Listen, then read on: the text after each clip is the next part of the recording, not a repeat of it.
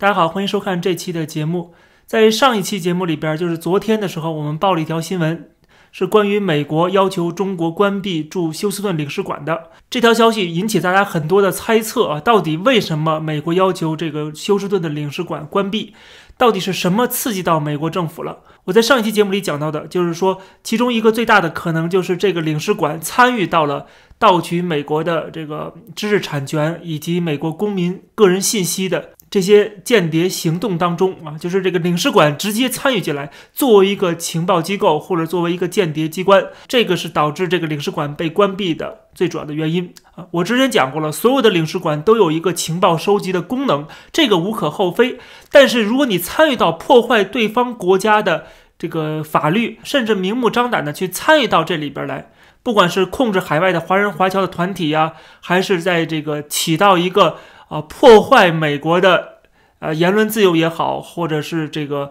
呃民主的选举也好啊，当然这个必然会激起反弹啊。就是说，美国对中国的某些行为，过去是睁一只眼闭一只眼的，特别是这些行为本身是有所控制的，比如派中国最顶尖的学生跑到美国来去学习当博士生，然后学到一些技术，不管是啊科技方面的还是医疗方面的。啊，还是这个各种各样的理工科的，在这方面，美国人相对来说还是比较宽容的啊，因为美国说要开放嘛，要希望这些人回到中国去之后可以改变中国，把中国变得更像美国，更亲美。因为这些人在美国感受到了美国人的热情，感受到了美国的师生的友谊，感受到美国的这个包容啊，这些人回去会变成亲美派。至少就是说，在中国越来越富裕、越来越强大的同时，也会越来越自由、越来越民主、越来越向往美国人的生活方式和美国人的这个软实力。这是美国人过去曾经的想法，但是今天已经有完全的转变了。不仅是美国人转变了，中国也转变了。就是说，美国人会觉得说，这些行为不能再继续的允许它存在了，不能再继续的去姑息养奸，任由这个中国的体制越来越强大。啊，他们不仅没有变成民主自由的一个社会，一个民主自由的制度，反而在挑战美国在全球的霸权啊！所以说，美国要掐掉这个中国对中国的这个输血管，而中国其实也在改变。什么改变呢？就是他的手越伸越远。现在的外交的策略已经从这个韬光养晦变成了有所作为，变成了挑战美国的霸权，变成了啊，他要这个啊战狼外交。所以说，这双方都在改变，那么这种冲突自然而然啊就会愈演愈烈的。所以，我们看到领事馆被关闭，这就是一个必然的结果。这个结果符合中美双方的这个新的策略，也就是说，我们要断钩啊，我们要脱钩。而这种脱钩，我之前一直在讲，说它是一步一步来的啊，是要有个过程。所以说，我们未来会看到这个局势会。越来越恶化，或者说中美关系的矛盾会越来越升级，这都是脱钩一个大方向当中的一些小现象，所以大家可以预测到未来肯定还会发生更多的事情。果然，除了这个休斯顿领事馆的这个关闭的事情以外，现在的美国的 FBI 联邦调查局又指控旧金山的领事馆，就是他们藏匿了一个被美国指控的中国的现役军人。据美国之音转述的这个法庭文件说，显示。一名隐藏在中国的一所军医大学真实身份的科研人员，在六月二十号因为签证欺诈的问题接受了联邦调查局的面谈。在此之后，他又躲入了中国驻加利福尼亚州旧金山的领事馆。这份法庭文件说，这个人叫做唐娟啊，这是音译的，以这一访问学者的签证，在加州大学的戴维斯分校从事研究工作。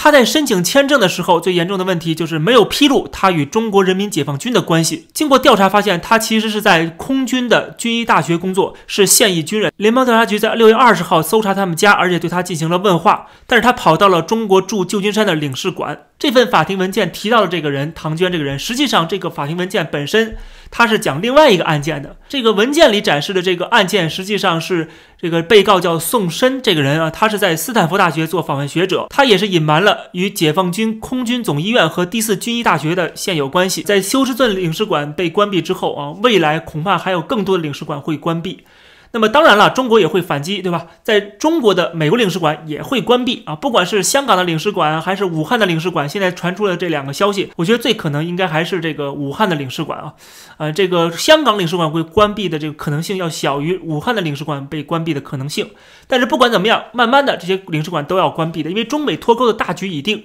啊，所以说这是毫无疑问的事情。只不过我们就看一下这个节奏啊，到底是有多快。那么旧金山领事馆起到作用非常重大，因为在加州有很多的华人群体，对吧？而且加州是这个硅谷所在的地方，领事馆它参与到这个盗取机密啊，或者是呃这个包庇这些的这个盗取机密的，或者盗取知识产权的这些人，或者隐瞒身份进行签证欺诈的这些犯罪分子啊，在美国眼里这些就是犯罪分子。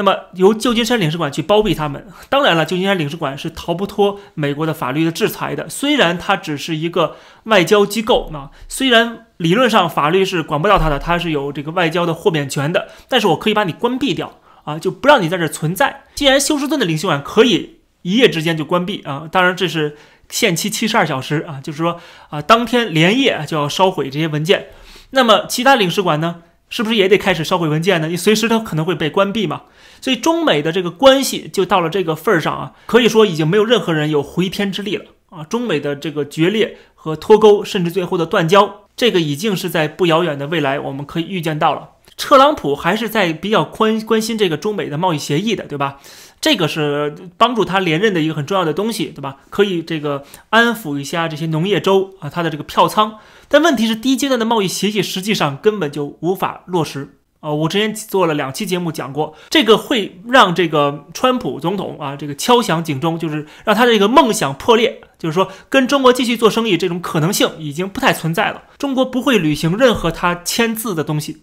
他签过的东西都可以当做一张废纸啊！这个美国政府其实现在已经开始意识到这个问题了。这就为什么敢于关闭中国的这个领事馆，敢于开始对中国进行各方面的制裁啊，不管是在国安法上面，还是在新疆人权问题上，这就是说明美国已经认清了这个短期的商贸利益啊，实际上已经没有这个总的这个中美的大方向重要，就是中美的脱钩啊，这是保护美国的国家安全、美美国的长久的一个国家利益的一个很重要的一个事情啊，这个短期的经济利益。应该可以放一放。那么现在川普连任，他也需要树立一个敌人。那么正好中国现在就是这么一个敌人，而且美国情报机构掌握的大量的信息，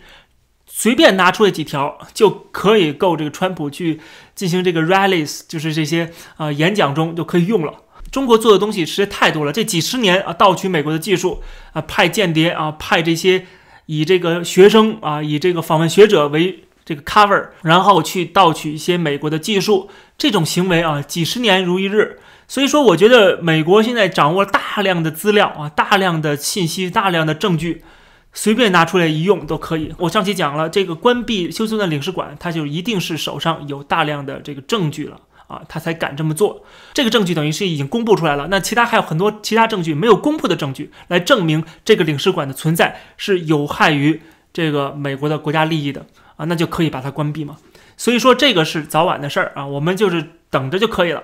等着看新闻就可以了。那么除此以外，除了跟美国的关系现在已经是一落千丈，而且没有任何可能啊这个恢复的迹象的时候。中国跟其他的欧美国家也一个接一个的发生这样的冲突。我们首先看到英国啊，英国就不用说了，首先是禁了华为，然后谴责中国，而且说要在这个新疆人权上面要制裁中国的官员。另外还有就是说这个呃，对这个香港的几百万人啊，给这个海外公民的身份。中国现在等于以后开始个反制了，反制是什么呢？就是说威胁说不承认这个 BNO。据 BBC 报道，英国政府。因应中国在香港实施国安法，公布放宽拥有这个英国国民就是海外身份的香港人到英国定居的政策。这个公布之后，北京威胁将推翻二十多年来始终承认的 BNO 护照政策。这是中国外交部的发言人汪文斌在星期四的时候说，由于英方违背承诺在先啊，但他自己不肯承认说他违背了这个承诺，违背了中英联合声明，说他是一废纸一张嘛，说已经过时的文件了吗？对吧？这是中国政府说的，他其实是先违背了承诺，但是这个当然中国政府不愿意提啊，说是英国违背了承诺，说中方将考虑不承认 BNO，而且香港特区政府说将全力配合北京啊，当然这是毫无疑问的事情，香港特区政府就是一个港共政府，已经完全投靠共产党了，它是共产党的一个傀儡政府，所以共产党说什么，北京说什么，港府都会全力配合的。但是这么做，如果真的说几百万香港人拥有的这个。BNO 的英国护照作废了，我们中国政府不承认你这个护照。如果真的这么做的话，大家可以想象会影响几百万香港人，同时呢，英国会坐以待毙吗？就是说啊，任由中国就这样做了吗？肯定有进一步的措施。那么就是中国跟英国的关系也是在螺旋形下降的这个过程中啊，所以一步一步双方升级啊，你采取一步，我也采取一步报复，然后我又报复，我又报复，对吧？冤冤相报何时了？他没有了的时候啊，所以说这这个关系就会一落千丈。那么中美是这样的，中英也是这样的。除此以外，还有其他的国家啊，还有中加就不用说了啊。加拿大跟中国的关系，我之前在节目里都讲过很多次了，对吧？也是降到了历史的冰点。还有就是最近的法国，最近也传出消息说要给华为 5G 设备设限，说在2028年前逐步禁用华为的 5G 设备。这是路透社的独家报道，说法国当局已经告知计划购买华为 5G 设备的电信运营商，说这个电信的牌照到期之后将无法进行更新。也就是说，通过这种方式将华为设备逐步排除出移动网络。目前，华为的设备大部分呢在法国的一个期限，就是牌照期限是三到五年，而它的竞争对手像爱立信、像这诺基亚，他们的这个牌照都达到了八年的授权。什么意思呢？就通过这种小动作来限制华为的这个在法国的落地，限制华为在法国的发展。一方面在实现上面给你卡住，另外一方面呢？就是说，你过期了之后，对不起，我不给你更新了。这样的话，就逐步的让这些运营商没有办法，只能用其他的设备，不能用华为设备了，因为它会受限，因为会有很多的损失啊，这个成本太高，没有必要。比如说，其中一个消息人士就告诉路透社说，电信运营商很难承担投资华为设备的风险，因为像五 G 这样的新技术啊，要至少八年时间才能带来投资回报。如果是三年的期限，就相当于禁用了。所以就故意的增加这样的使用华为设备的成本啊，这样可以让这个运营商逐步淘汰华为。这是法国政府玩的一个猫腻，玩的一个手段。因为只有这样的话啊，才能在既不公开得罪中国、不给中国面子的同时。还能够啊符合美国大哥的要求，所以说很多人之前还问我说，法国跟德国这些欧洲国家对华为的态度是什么？对中美冷战的态度是什么？他们会不会选中国这边站啊？其实我之前已经讲过了，不会，他们会最晚站在美国这边。但是他最后仍然会站在美国这边，即使今天看起来在表面上，他们还是说啊允许华为啊这个跟中国继续做生意啊，因为第一他们在中国有大量的商贸利益，他们不敢放弃，因为他们这国家的实力毕竟跟美国没法比，对吧？美国是真正的一个世界的这个创新的源头啊，它可以不要中国，它可以把产业链转移出去啊，中国只是生产一些廉价货而已，没有中国，美国仍然可以过得很好。但是这些国家呢？这些小的国家可能它的一个跟中国脱钩的风险就很大，或者是迅速脱钩的风险很大，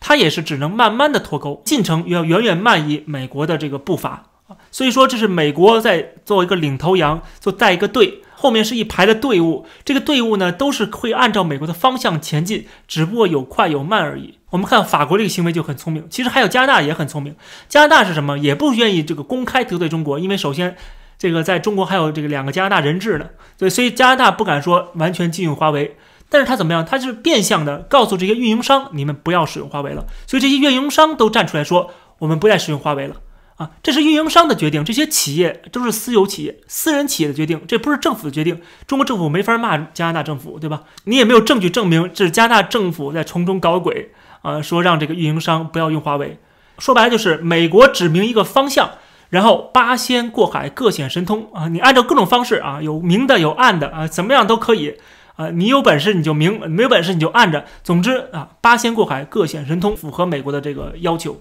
那么好了，我们看到中国在面对的这个全球的围堵啊，有美国，有英国，有加拿大。有法国，现在还有一个我们绝对不能忽视的，就是澳大利亚。澳大利亚之前跟中国的那个闹得别扭，对吧？中国又威胁说不派留学生去澳大利亚，不派这个游客去澳大利亚购物，威胁澳大利亚最后也没什么用啊。澳大利亚还是要求去调查这个疫情的源头。